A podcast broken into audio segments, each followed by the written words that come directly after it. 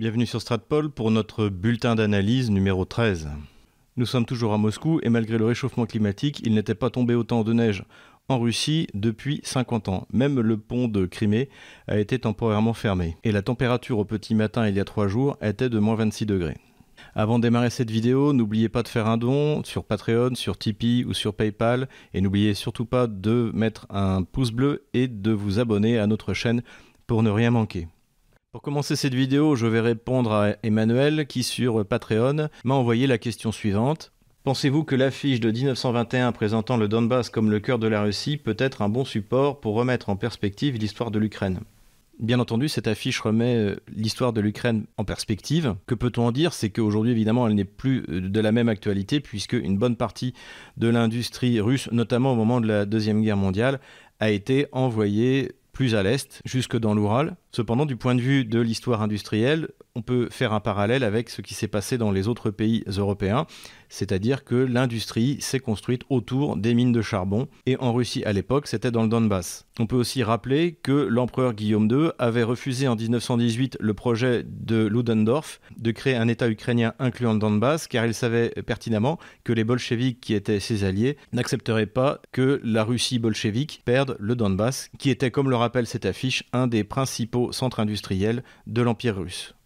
Emmanuel m'interroge également sur le projet d'Intermarium. Donc rappelons-le, nous en avons déjà parlé, le projet d'Intermarium est en fait une prolongation des ambitions géopolitiques de la Pologne qui consiste à relier la mer Baltique à la mer Noire, comme ce fut le cas lorsque l'Empire polonais a atteint le maximum de son expansion au XVIIe siècle. Ce projet s'est récemment élargi et la Pologne ambitionne désormais de relier même la mer Adriatique. Autant le dire tout de suite, ce projet n'est pas sérieux, tout comme le projet néo-ottoman de Recep Erdogan. Il s'agit de vision géopolitique d'un autre âge, et les Polonais comme les Turcs devraient faire comme la France du général de Gaulle, c'est-à-dire développer le génie de son peuple plutôt que de chercher des politiques d'expansion dans lesquelles elle va s'épuiser. Quant aux Russes, eh bien, ce projet d'Intermarium les laisse sceptiques et ils n'y prêtent guère plus d'intention que Stratpol. Le ministre des Transports russe est aujourd'hui à Minsk pour signer l'accord de transit des produits pétroliers biélorusses par les ports russes de Saint-Pétersbourg et de Oust-Luga. Nous en avons déjà parlé dans plusieurs de nos vidéos. Suite aux persécutions des minorités russophones dans les pays baltes, la Russie a mis en place un programme pour faire transiter les marchandises russes non plus vers les ports euh, de Klaipeda, de Riga ou de Tallinn, mais d'utiliser et de développer les ports russes autour de la Baltique. Désormais, cela concerne non seulement les marchandises russes, mais également les produits pétroliers biélorusses qui jusque-là passaient par la Lituanie. Suite au soutien apporté à Mme Tikhanovskaya par le gouvernement lituanien, la Biélorussie avait annoncé son intention d'éviter au maximum le transit par la Lituanie et de s'orienter vers la Russie. C'est désormais chose faite, même si cela prendra encore du temps.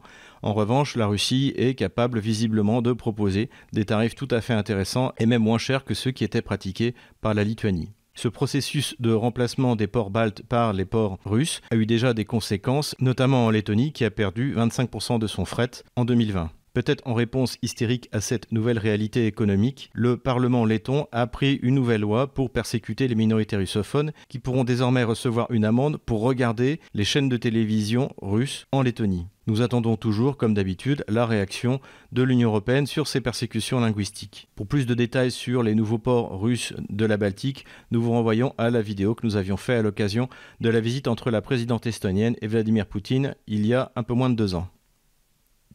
La comédie des sanctions contre la Russie se poursuit à la fois dans le domaine de l'affaire Navalny, mais également dans le domaine de Nord Stream 2. Le ministre des Affaires étrangères russe Sergei Lavrov a envoyé un message clair que si l'Union européenne prenait des sanctions réellement sérieuses contre les intérêts économiques de la Russie à cause de l'affaire Navalny, dans ce cas, cela pourrait aboutir à une rupture des relations diplomatiques. Cette déclaration foudroyante a ensuite été atténuée par le porte-parole du gouvernement russe et le porte-parole du ministère des Affaires étrangères, mais il est clair que le message était parfaitement bien ciblé et parfaitement bien préparé. De toute façon, comme nous l'avons déjà décrit, le seul partenaire jugé crédible par la Russie en Europe est l'Allemagne. Donc que la Russie ait des relations diplomatiques avec l'Union européenne ou pas, cela ne changera absolument pas cet état de fait. C'est donc en fait l'Union européenne qui a tout à perdre en envenimant davantage sa relation avec la Russie. Le résultat est que, d'après les informations qui remontent notamment par Bloomberg, les sanctions qui seront prises contre la Russie seront insignifiantes. Même les hommes d'affaires que les pro-Navalny auraient voulu voir sanctionnés,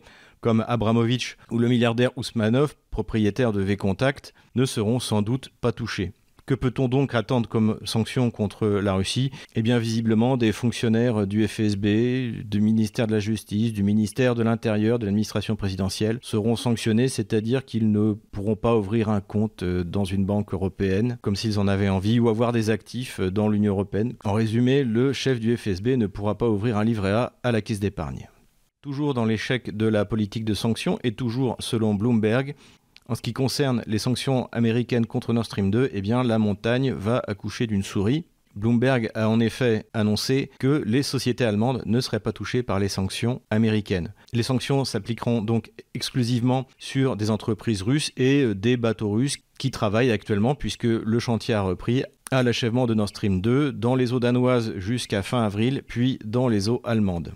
Il semble que la nouvelle administration Biden a pris acte de ce que nous décrivions il y a deux ans sur le fait que les Occidentaux ne peuvent plus prendre de sanctions supplémentaires contre la Russie et que leur marge de manœuvre s'est considérablement réduite suite aux efforts considérables qui ont été déployés par le gouvernement russe pour se rendre indépendant et garantir sa souveraineté contre ces mêmes sanctions, qui, rappelons-le, non seulement ont peu affecté la Russie, mais lui ont servi d'un véritable tremplin dans plusieurs domaines économiques où la Russie était étonnamment faible comme le domaine agricole et agroalimentaire.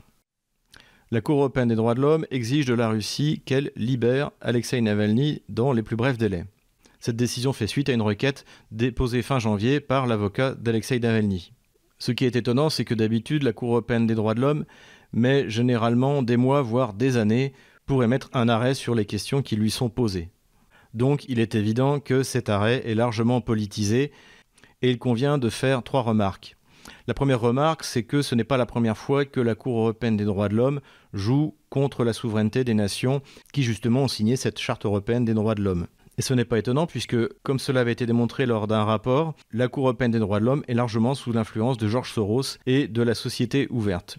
À ce sujet, je vous renvoie sur l'article dans l'excellent site internet Strategica. Et je vous renvoie également sur toutes les analyses de Pierre-Antoine Plaquevent sur Georges Soros. La deuxième remarque que l'on peut faire, c'est que la Russie reconnaît la Cour européenne des droits de l'homme puisqu'elle est membre de l'Assemblée parlementaire du Conseil de l'Europe. Mais que depuis plusieurs années, notamment depuis les changements constitutionnels, elle n'applique les décisions de la CEDH que si elle le souhaite. Donc cette décision vis-à-vis d'Alexei Navalny ne sera pas appliquée et au contraire va être contre-productive pour la réputation de la Cour européenne des droits de l'homme. Cette décision fébrile montre que le projet Navalny ne se passe pas du tout comme le pensaient ses sponsors occidentaux. Ils ne s'attendaient visiblement pas à ce que Alexei Navalny soit emprisonné pour au moins deux et 8 mois de prison ferme.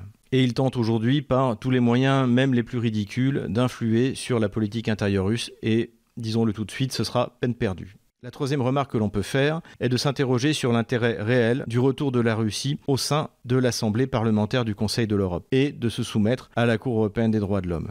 Nous avions sur Stratpol déjà émis des doutes sur l'intérêt réel de revenir dans cette structure, mais aujourd'hui la question se pose de plus en plus. Rappelons également que si la France veut un jour régler réellement son problème migratoire, elle devra elle aussi quitter la Cour européenne des droits de l'homme. Trois avions de guerre français, deux Mirage 2000 et un ravitailleur KC-135 ont été interceptés par deux Sukhoi 27 russes tandis qu'ils approchaient des frontières de la Russie en mer Noire. On est vraiment en droit de s'interroger sur l'intérêt qu'a l'armée française de venir provoquer la Russie à ses frontières. D'autant plus que même en invoquant notre appartenance à l'OTAN, la Bulgarie et la Roumanie qui en sont membres n'ont pas de frontières communes avec la Russie et aux dernières nouvelles, la Russie n'a pas l'intention de débarquer pour envahir ces pays. L'autre membre de l'OTAN dans la région est la Turquie et il ne semble pas que la Turquie ait demandé à la France d'intervenir pour provoquer les Russes. Cette manœuvre n'a donc aucun intérêt, ni militaire ni stratégique, et n'est pas sans rappeler l'absurde intervention de la France aux ordres de l'Angleterre contre la Russie pendant la guerre de Crimée en 1853 jusqu'en 1855. Pour mieux comprendre le sens pour Emmanuel Macron ou Jean-Yves Le Drian de ces provocations militaires, je renvoie nos auditeurs à ma vidéo sur la gauche française et la guerre. Voilà, ce bulletin numéro 13 est terminé. N'hésitez pas à nous soutenir en vous abonnant et en faisant un don.